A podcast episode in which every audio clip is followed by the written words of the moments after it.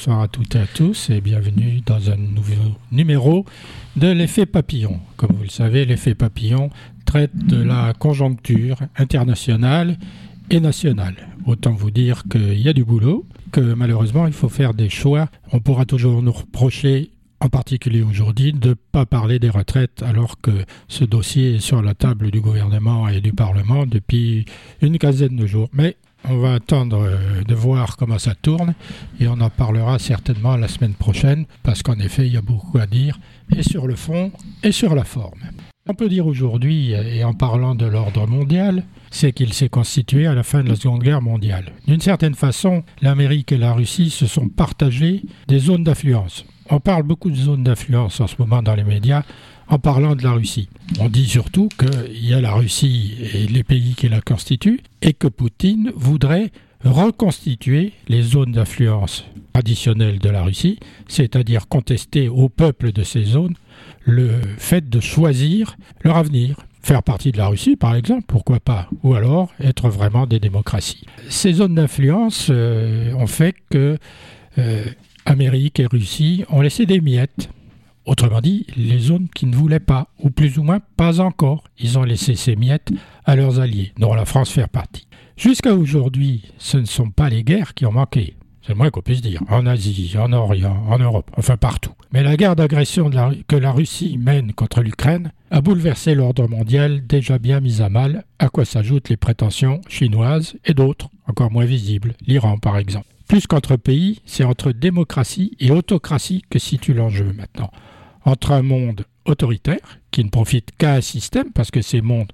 autoritaires ne sont pas dirigés par les peuples, mais par des systèmes, le PC en Chine par exemple, un monde autoritaire qui ne profite qu'à un système, et un monde libre, plus ou moins bien évidemment, qui profite à tous, sans contrainte, plus ou moins encore. S'y ajoute l'absence de volonté politique collective d'affronter les autres crises globales qui détériorent l'environnement stratégique mondial. Alors est-ce de l'égoïsme ou de la naïveté, toute la question est là. C'est un choix qu'on doit faire. Mais il ne faut pas être naïf euh, à la matière. La naïveté nous a déjà mené à cette guerre entre l'Ukraine et la Russie, et si on était toujours naïf, elle pourrait peut-être nous mener plus loin, là où on veut justement pas aller et où Poutine veut nous amener. Du coup, la paix mondiale est-elle menacée? L'environnement stratégique international depuis une décennie se détériore de plus en plus rapidement en, en partie pardon, en raison des politiques étrangères plus ambitieuses et plus agressives de la part de la Chine et de la Russie, et d'une intensification de la rivalité stratégique avec les États-Unis, la Chine en particulier, qui semble, elle, se désengager d'Europe pour se focaliser sur l'Asie-Pacifique et en particulier sur le problème de Taïwan. Les frontières ont été stabilisées par traité, car elles ont été source de conflits, et voilà qu'on assiste à un révisionnisme territorial qui met en cause les décisions internationales acceptées par tous, y compris à l'ONU. Le programme nucléaire et les essais des missiles nord-coréens continuent d'avoir un impact sur la stabilité régionale en Asie du Nord-Est, comme l'accès à l'atome de l'Iran dans sa zone d'influence. Il n'y a pas que le problème de la Russie et de la Chine, il y, en a d'autres qui sont plus à bas bruit, mais qui vont s'affirmer de plus en plus. Et puis il y a tous les autres, Yémen, Syrie, Éthiopie, Mali, Burkina Faso, Cameroun, République démocratique du Congo l'Afrique asservie par Wagner, dont les dirigeants dénoncent la colonisation passée, la Birmanie ou encore le Haut-Karabakh. La notion de paix mondiale, il faut bien le constater, n'existe plus, même si on se masque la vérité et qu'on voudrait bien qu'elle existe encore.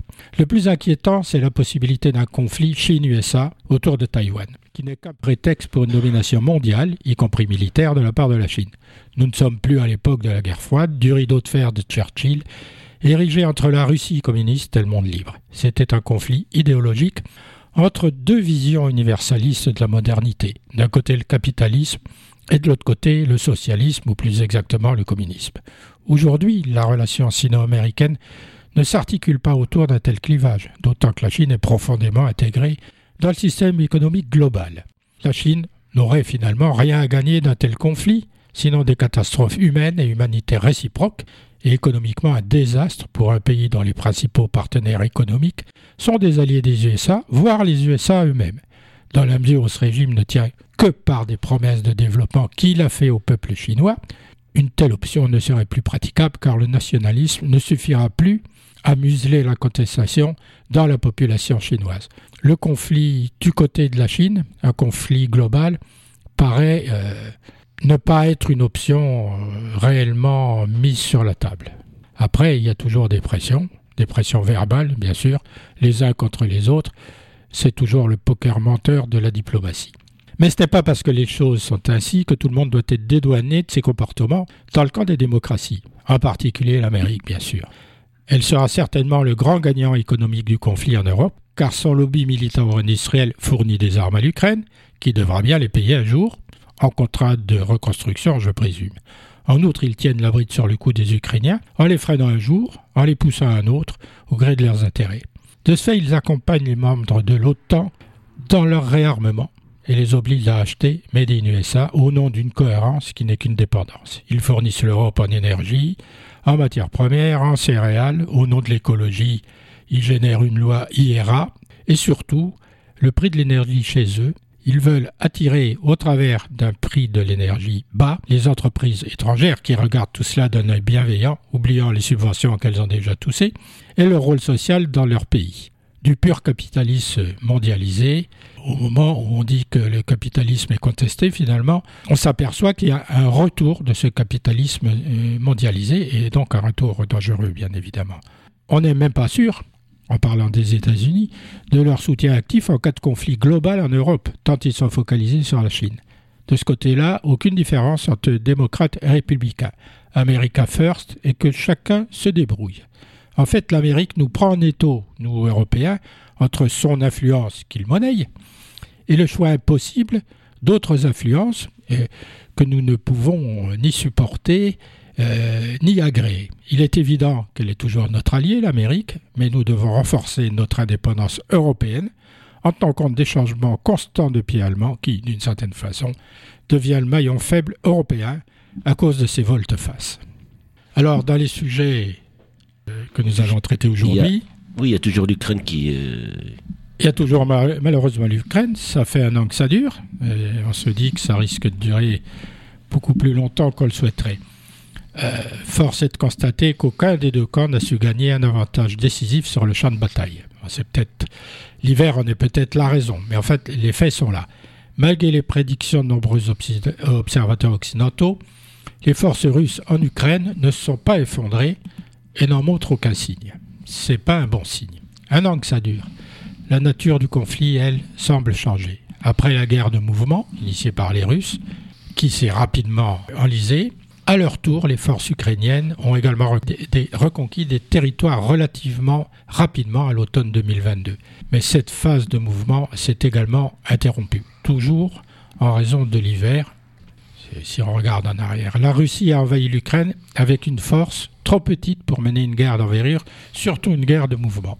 Aujourd'hui, changement de cap, accompagné d'un renforcement important de l'armée russe avec les nouveaux conscrits la mobilisation partielle des réservistes a considérablement accru ses ressources humaines dont elle disposait au départ. Et cette réserve de chair humaine, on va l'appeler comme ça, de chair à canon, l'Ukraine aura beaucoup, beaucoup plus de mal à la mobiliser parce que ses forces ne sont pas sans fin.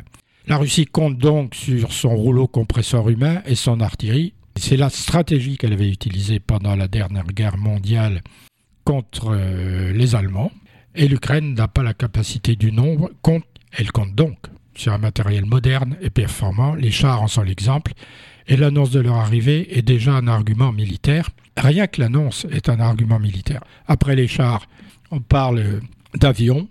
Les Américains euh, reculent un peu sur cette demande-là, les Allemands bien évidemment. Les Français sont mitigés. En attendant, euh, ils recevront des bombes planantes de la part des États-Unis qui sont des armes modernes et perfectionnées et très dangereuses.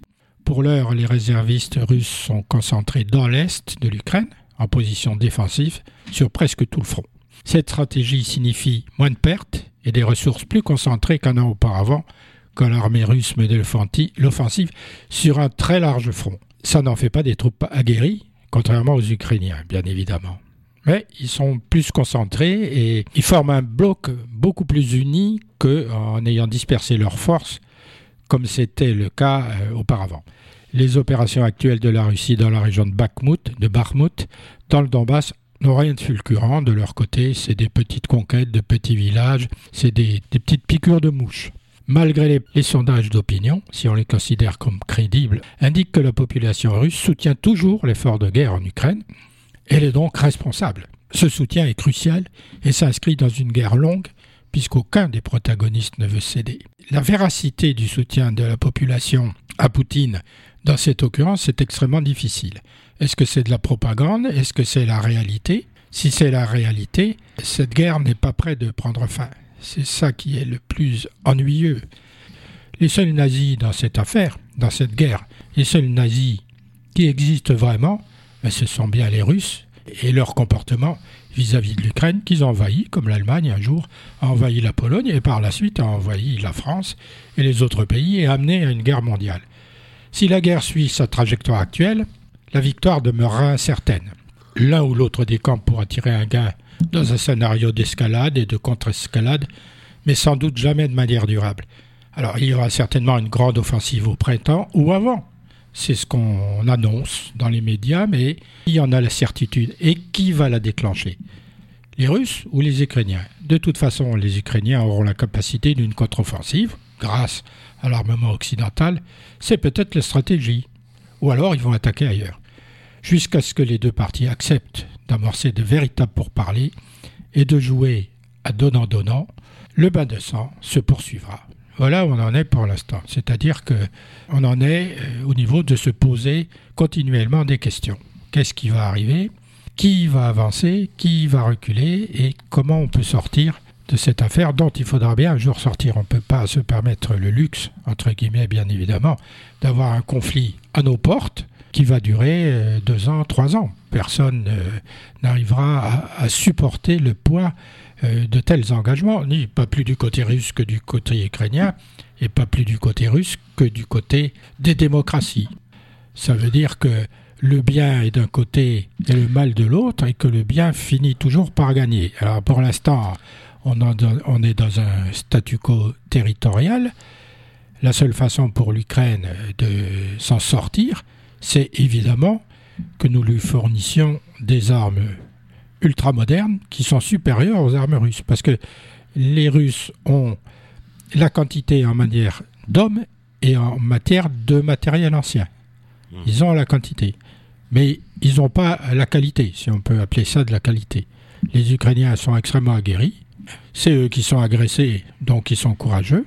On leur fournit un matériel qui est moderne. Si on prend l'exemple des chars, les chars qu'on leur fournit, je pense qu'ils ont un kilomètre de portée de plus sur leur euh, canon que les chars russes. Vous comprenez bien que si vous avez un gain d'un kilomètre sur votre portée, vous pouvez euh, atteindre les objectifs de votre adversaire, mais votre adversaire ne peut pas vous atteindre.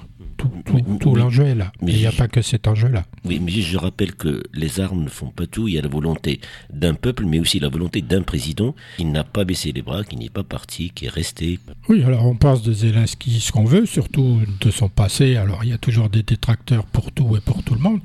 Ce qu'on peut constater, c'est que on l'a toujours pris pour un, un, animateur de foire, et en fait, euh, c'est un vrai président avec un vrai peuple derrière lui qui fait preuve de courage et qui arrive à galvaniser ses troupes. Pour l'avenir, on verra bien. Et en plus, le discours de Zelensky, bien évidemment, c'est de demander toujours plus pour avoir ce qu'il veut avoir. il joue son rôle. Il joue son rôle. Il y a, un grand bond en arrière, finalement, en Russie. Euh, on voit aujourd'hui que les jeunes Russes vont apprendre à manier des fusils dès le collège. La Russie va introduire une formation militaire obligatoire dès le collège à partir de la rentrée 2023. Les élèves suivront donc des cours théoriques et pratiques lors desquels ils apprendront à manier des fusils d'assaut et ils découvriront le fonctionnement des grenades. Pour des, des enfants, c'est bien. Ils devraient aussi réaliser des exercices et des saluts militaires. Un salut militaire, ça veut dire obéissance et respect. Ce sont des informations qui sont vérifiées? Oui, oui, bien sûr puisque c'est le Parlement qui a voté ça. Donc ça nous rappelle pas bah, l'Allemagne à la fin de... Ils ont recruté des jeunes. Enfin, c'est des Hitlerjungen d'une certaine façon. Mhm. C'est traditionnel, cette façon d'embrigader les jeunes. Si vous regardez, il y a un film qui s'appelle Un pont trop loin, qui concerne l'embrigadement des jeunes. À la fin de la guerre, ils défendent un pont ils ont 15 ans, 16 ans, il ne sert à rien d'ailleurs, mais ils le défendent parce qu'ils ont été embrigadés par leurs professeurs à l'école, alors que l'armée allemande est en train de se rendre. Et eh ben c'est ça l'embrigadement. C'est pas c'est pas un bon signal. Le peuple en armes, en fait, parce que c'est ça, le peuple en armes a commencé par les enfants. Mais contre qui? C'est le meilleur moyen pour rester au pouvoir. Mhm. Le nationalisme, c'est la mort. Et c'est un symbole du nationalisme qui tient lieu de tout. En Russie, politique, il tient lieu de politique, il tient lieu d'économie, il tient lieu de morale. On est embrigadé, finalement, de la naissance à la mort. Cette formation, qui était obligatoire, faut le rappeler, sous l'Union soviétique, faisait l'objet de discussions depuis plusieurs mois au sein du Kremlin. Son retour dans les emplois du temps des élèves russes a d'abord été proposé par le ministère russe de la Défense en octobre 2022, donc c'est officiel, puis confirmé par le ministère de l'Éducation le mois suivant. Le ministère des Sciences et de la Haute Éducation prévoit également une formation militaire de base destinée aux étudiants universitaires. Personne n'est laissé en dehors du système. Rien de tel pour se forcer une hijab, une image bien évidemment de peuple pacifique, ouvert sur l'avenir, agressé. Merci Poutine, merci ses soutiens. Mais là au moins il s'occupe de toute la population. Ah là il couvre tout. Euh, peut-être que les bébés vont devoir euh, boire du lait à la Poutine, la vodka par exemple. à consommer avec modération, mais c'est pas le sujet. Bien sûr, avec modération dès le début. Qu'est-ce qu'on constate? C'est que la déliquescence morale et intellectuelle de la Russie se poursuit, en particulier avec la fermeture du centre Sakharov. C'était un espace de liberté unique en Russie. En Russie. Le centre ouvert dans les années 90 pour perpétuer l'héritage du physicien et prix Nobel de la paix Andrei Sakharov est contraint de fermer ses portes pour des raisons politiques.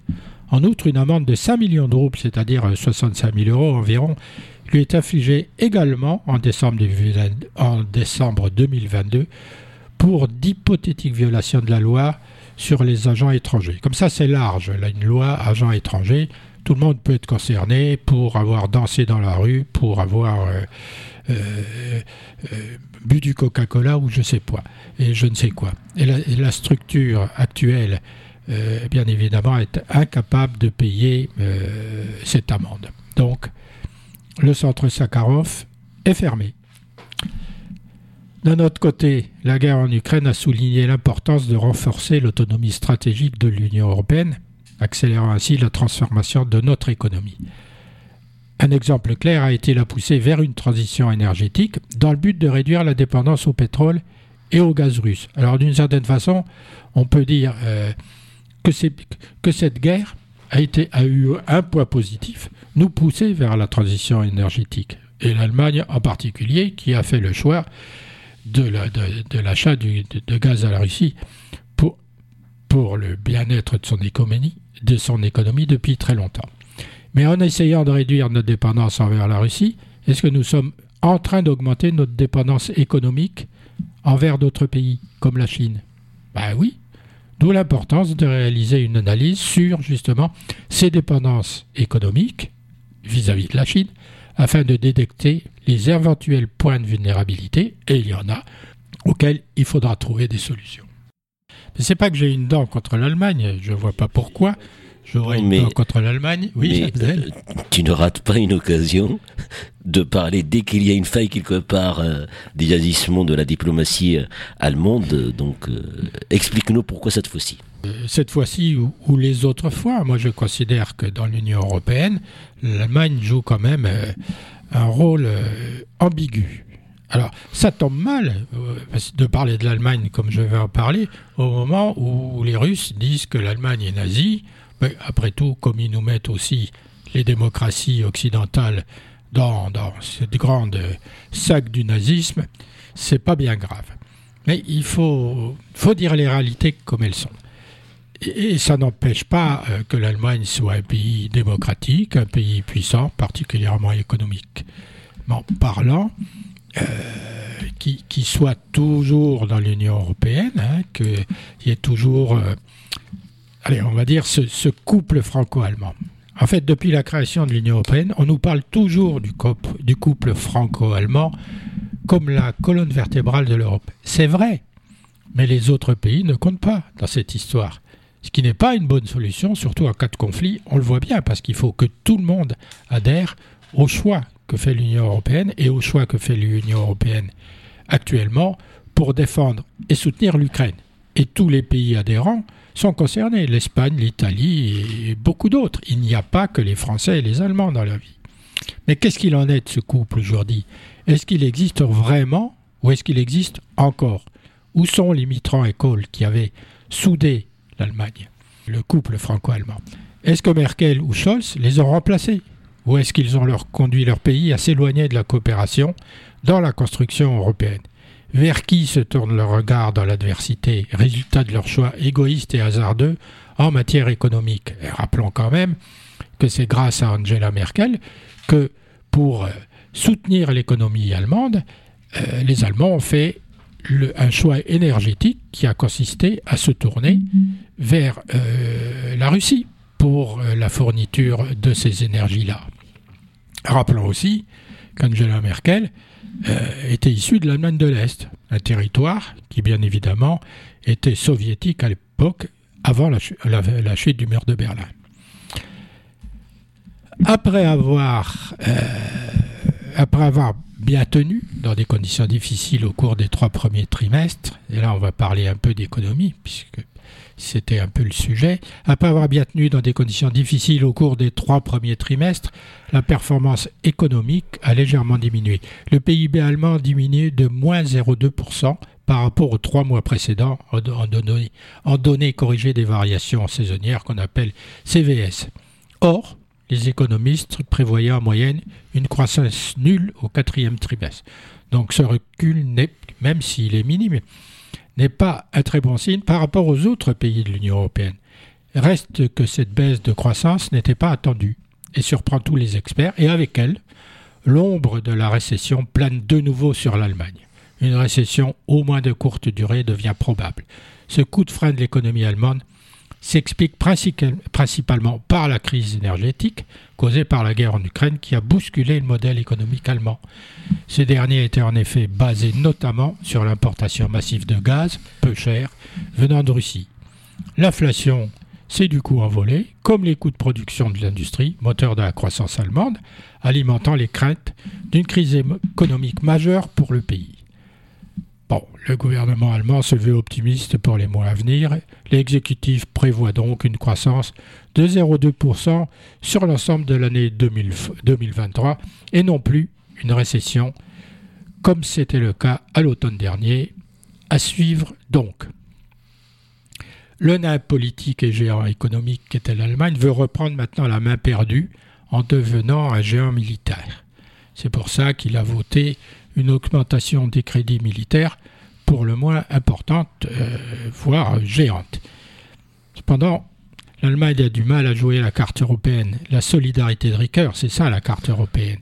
Et il l'orne toujours vers l'Amérique. Il y a des raisons historiques à cela. On les ignore, on les oublie par confort ou pour ne pas les froisser. Ces alliés à géométrie variable. Alors pour dire la vérité, c'est ce que je disais au début de mon exposé, il faut la dire souvent la vérité. Autant Konrad Adenauer et Willy Brandt avaient été persécutés par le régime nazi, autant d'autres chanceliers, chanceliers n'ont pas présenté les mêmes brevets de démocratie et de résistance. Ludwig Erhard, bien sûr, mais aussi son successeur, l'autre chancelier Kurt, George Kissinger, qui avait été des rouages importants tous les deux du régime hitlérien. Deux hommes étroitement tenus en laisse, évidemment, par Washington, car ils avaient l'un et l'autre beaucoup à se faire pardonner. Erhardt fut jusqu'à la fin de la guerre l'adjoint du général SS Otto Lendorf.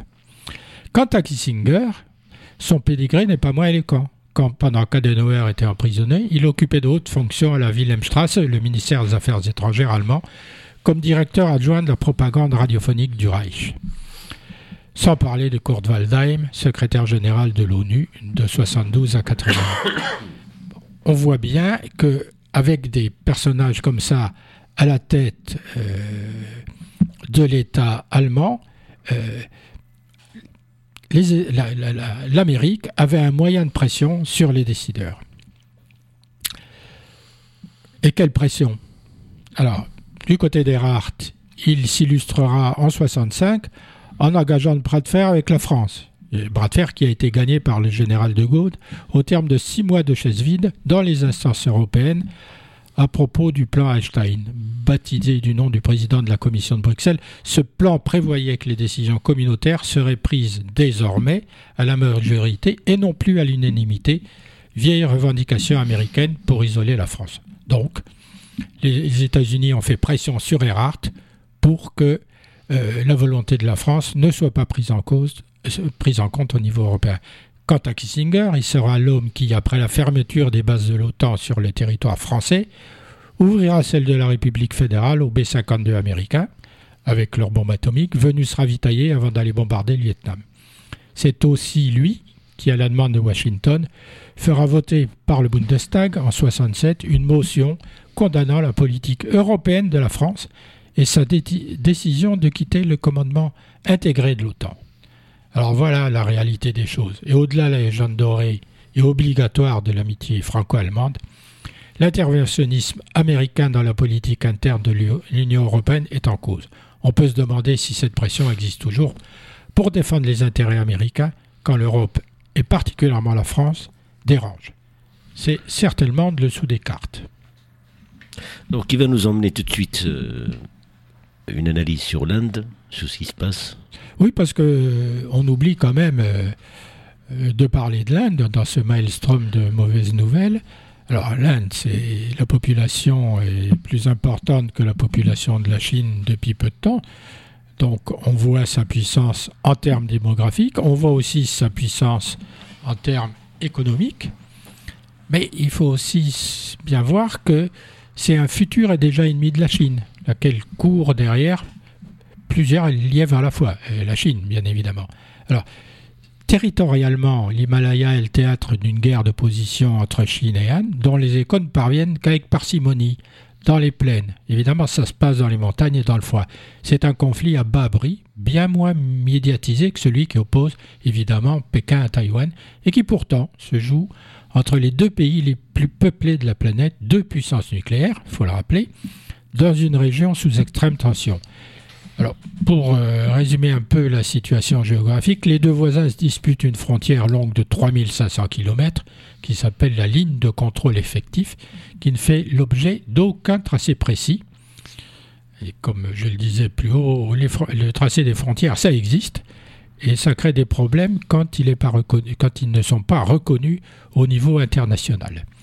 La Chine réclame 75 000 km à l'Inde, la quasi-totalité de l'État d'Arunachal Pradesh, qu'elle considère comme partie intégrante du Tibet. L'Inde, de son côté, revendique l'Aksai Chine, une zone de 37 000 km occupée par la Chine depuis 62 au Ladakh. L'Arunachal Pradesh, État frontalier du Bhoutan, est particulièrement stratégique pour les Chinois. Il contient des ressources minières et hydrauliques. S'il ne contenait rien, il serait peut-être moins euh, intéressé. Donc des ressources minières hydrauliques importantes. Et il constitue un haut lieu de la religion bouddhiste. C'est là qu'est le problème. Le fait d'échapper au contrôle de la Chine en fait une base arrière importante pour le gouvernement tibétain en exil, qui conteste bien évidemment la prééminence chinoise.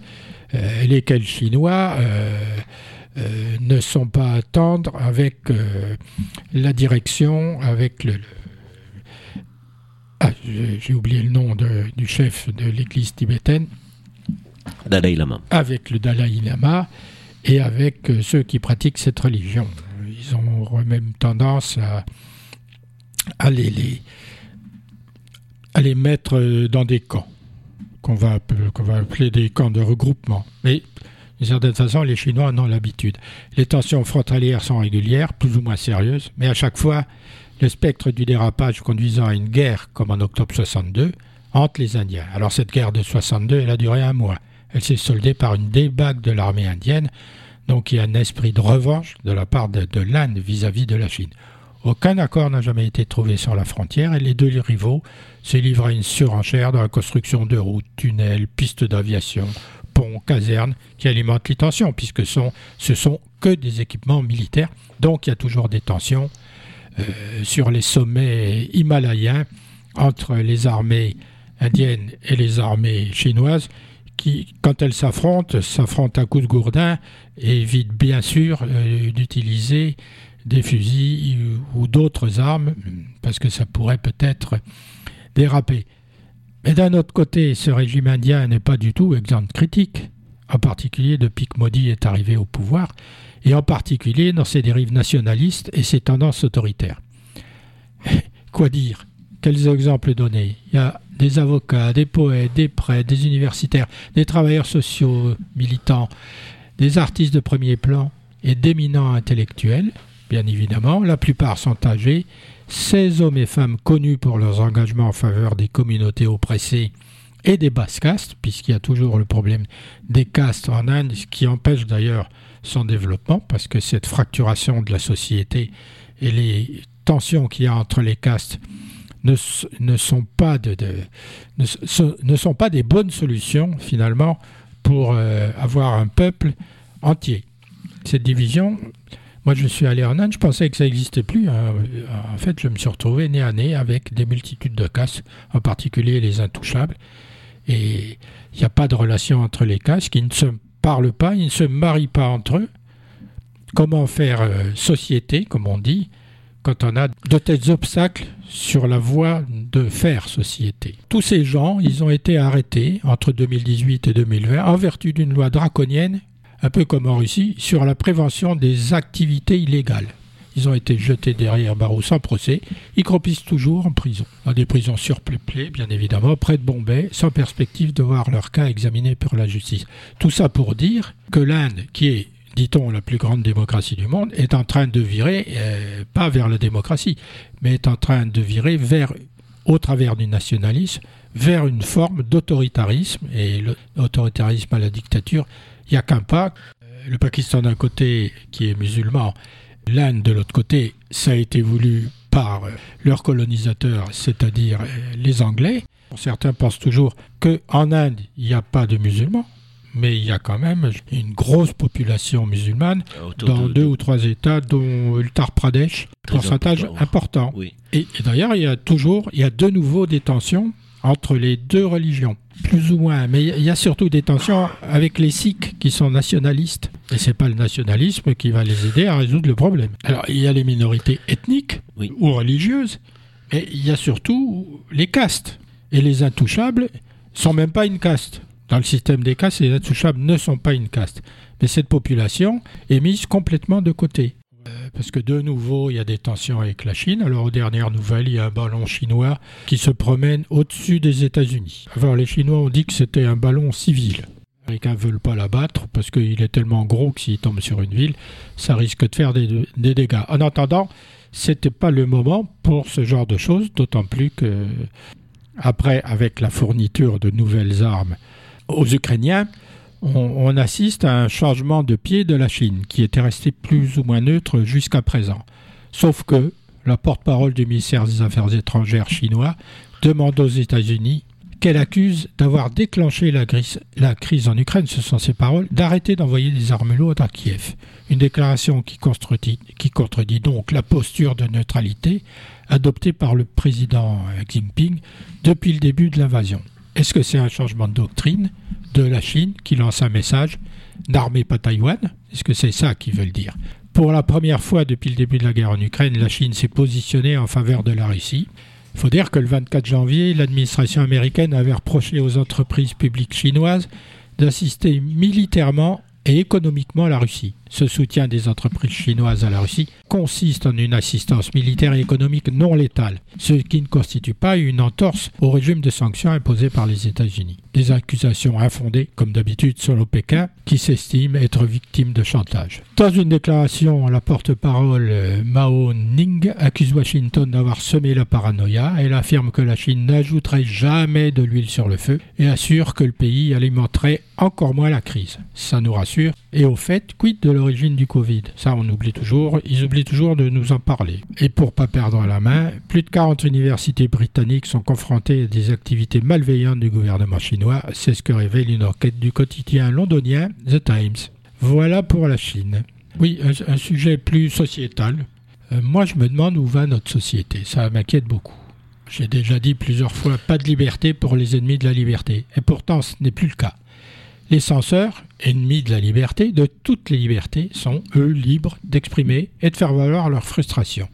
C'est étonnant dans un monde où les individus veulent être libres. C'est ce qu'ils clament, haut et fort, partout, en récusant la liberté des autres. Alors pour parler de culture, au nom de principes qui se veulent moraux, des voix s'élèvent désormais pour censurer la liberté de création artistique, voire pour la nier. Un genre de retour de l'Inquisition. Mais il n'y a pas que la culture, il y a aussi la religion, les religions, qui veulent maintenant mettre en cause la laïcité, symbole ultime de la liberté. Au moment déjà que les œuvres du patrimoine culturel universel sont mises à mal par les apôtres du politiquement correct. La liberté de création est donc contestée, une forme sournoise d'autocensure s'est installée dans l'esprit des artistes comme dans celui des responsables d'institutions culturelles ou d'élus de la République. Tintin au Congo ou Un emporte le vent sont désormais qualifiés par les minorités concernées d'œuvres racistes. Carmen, l'opéra de Bizet mis en scène par l'italien Leo Muscato, est revisité par les autorités italiennes sous prétexte qu'il n'est pas possible d'applaudir le meurtre d'une femme.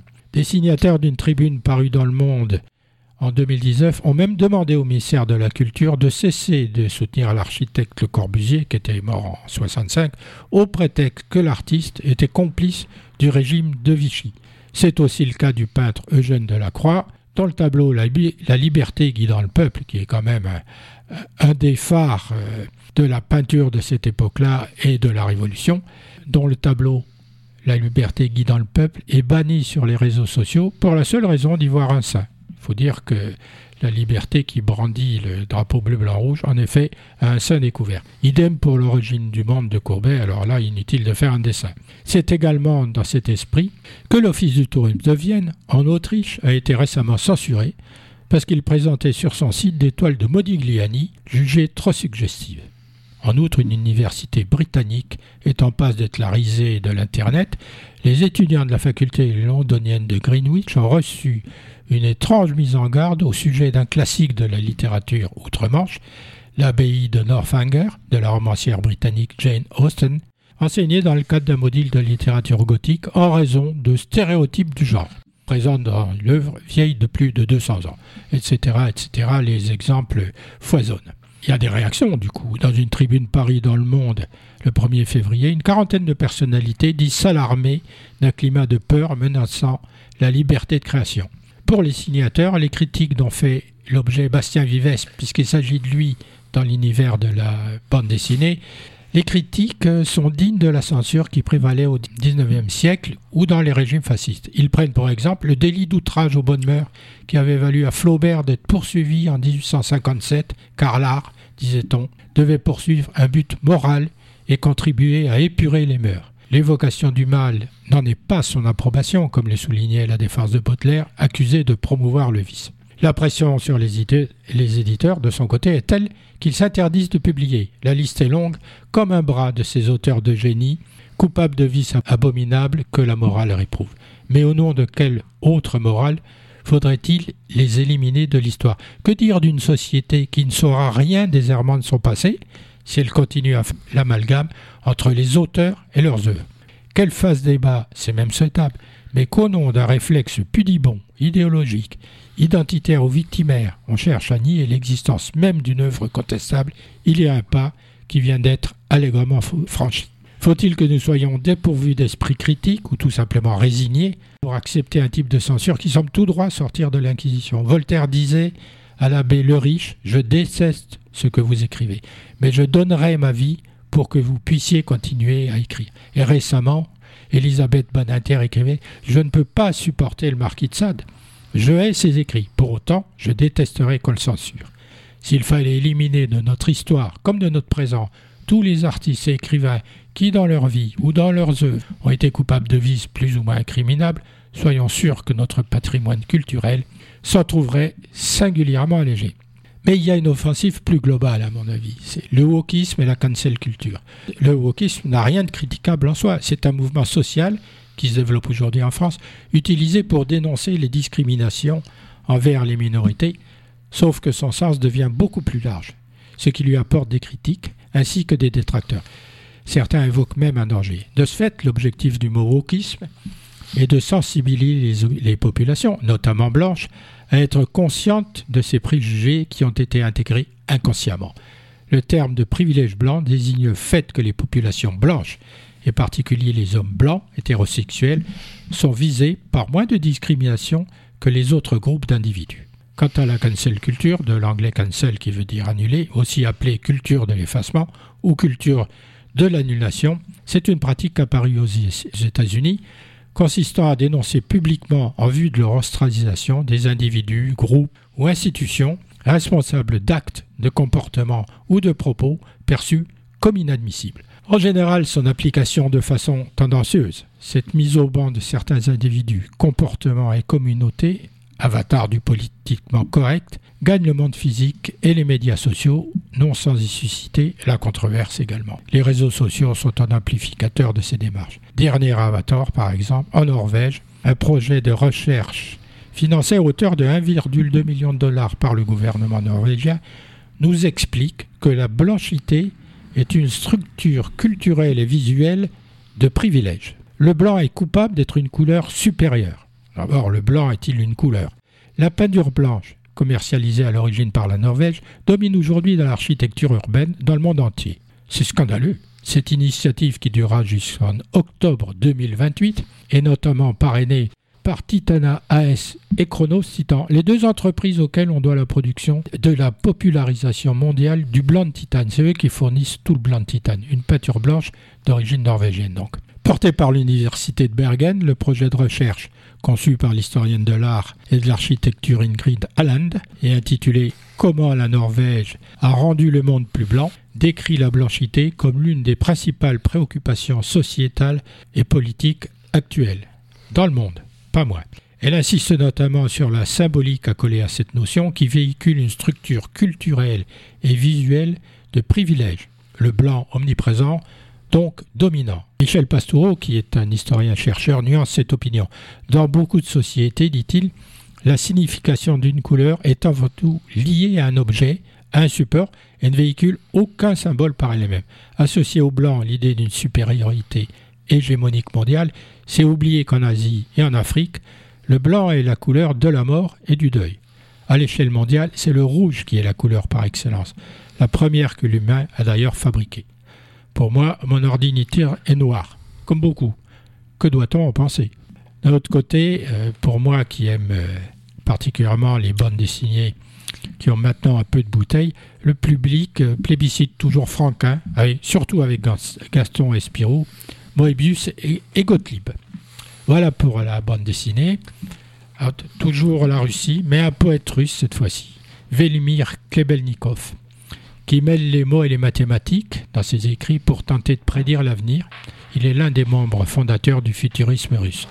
Son œuvre audacieuse reste l'une des plus belles tentatives poétiques d'embrasser la totalité du monde par-delà les limites de l'espace et du temps.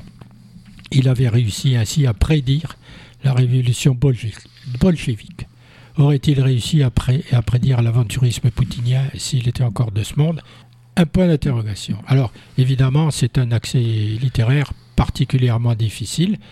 C'est un poète russe. Euh, c'est aussi un peu l'âme russe, celle, celle qu'on retient plus que Poutine. C'est aussi peut-être ça la naïveté, c'est de dire que la Russie ce sont les grands auteurs, les grands musiciens et tout ce qu'on connaît en fait de la Russie, c'est-à-dire pas le fond de commerce de la Russie, mais tout ce qui ressort de l'âme russe et, et de ceux qui la décrivent si bien. Bonsoir à toutes et à tous.